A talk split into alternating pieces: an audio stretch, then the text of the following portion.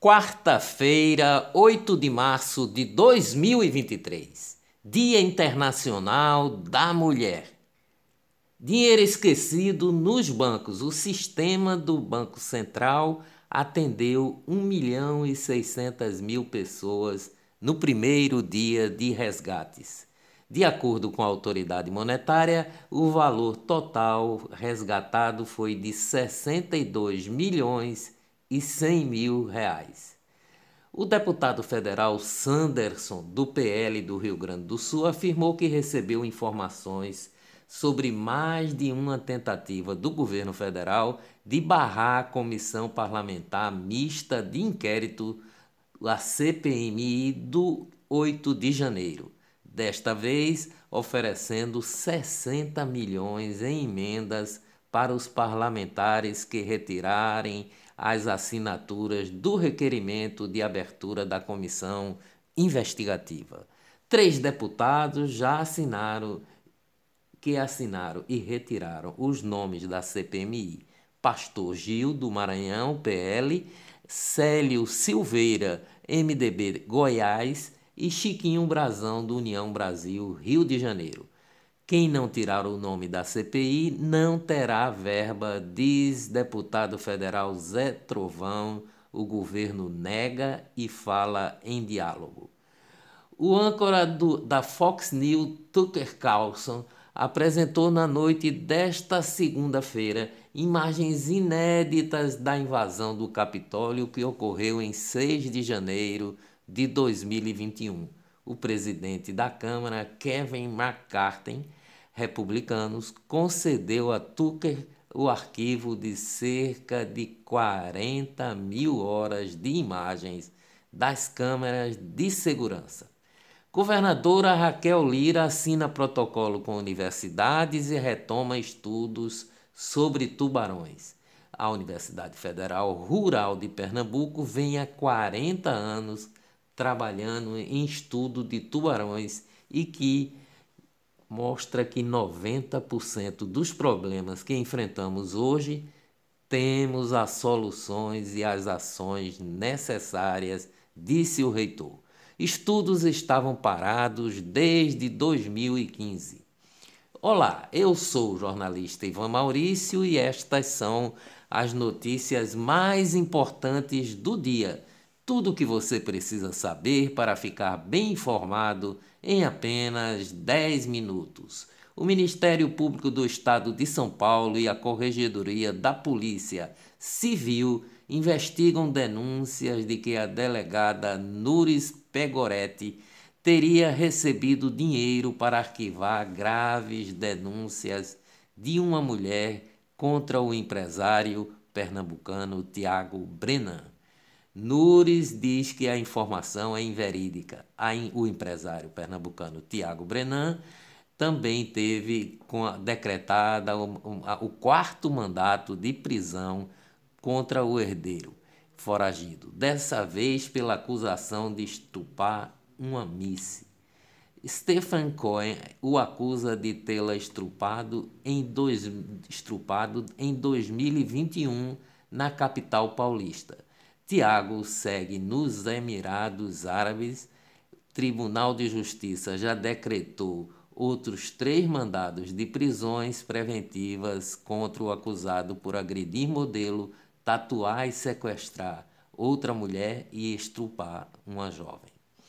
O ministro de Lula defende a descriminalizar drogas para reduzir a população carcerária o ministro dos Direitos Humanos e Cidadania, Silvio Almeida, também defendeu que o Supremo Tribunal Federal julgue uma ação que está parada desde 2015 que analisa a descriminalização das drogas.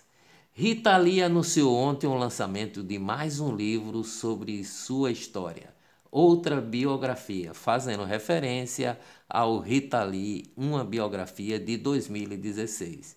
O livro estará à venda e chega ao mercado em 22 de maio.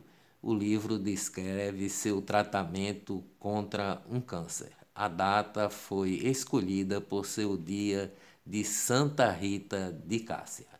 Matheus Nastegali foi demitido da Globo depois de 22 anos. Seu maior sucesso foi como João Grilo no filme e série O Alto da Compadecida.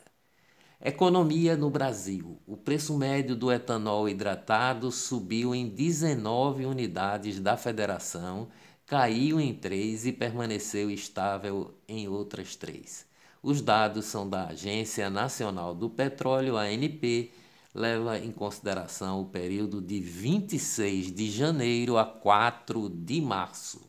Os consumidores de energia elétrica terão que pagar 29 bilhões e 600 milhões de reais neste ano para cobrir os subsídios dados a alguns segmentos.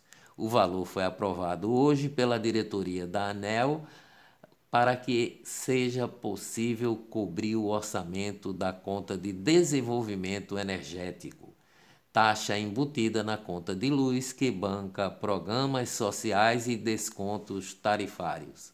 Os subsídios representam, em média, 12,74% nas tarifas dos consumidores residenciais. Negócios no Brasil. O Brasil registrou a maior entrada de turistas estrangeiros, 868.587 em janeiro deste ano. O número é 15% maior em comparação aos visitantes que chegaram ao país durante o mesmo período nos anos de 2019 e 2020, antes da pandemia. A informação é do ex-ministro do Turismo, Gilson Machado Neto. Casas Bahias fecham mega loja em prédio histórico de São Paulo. Varejista ocupava edifício de 14 andares na região central. Após 12 anos de negociações, o Brasil exportará carne para o México. Finanças no Brasil. O Ibovespa fecha em queda, puxado pelo mercado norte-americano. Perspectiva de juros mais altos a elevar a projeção do dólar no mercado. Liberdade de expressão. O grupo Sleeping Giants Brasil, conhecido por intimidar empresas na internet para cancelar e desmonetizar propagandas em veículos de comunicação, acionou o ministro Alexandre de Moraes do Supremo Tribunal Federal para assumir uma investigação atualmente a cargo da Polícia Civil de São Paulo que apura suposta crime, suposta prática de crime de difamação contra a emissora Jovem Pan. Ministros Gilmar Mendes, Alexandre de Moraes e Flávio Dino irão participar de evento sobre liberdade de expressão. Evento é realizado pela Fundação Getúlio Vargas em parceria com a Rede Globo.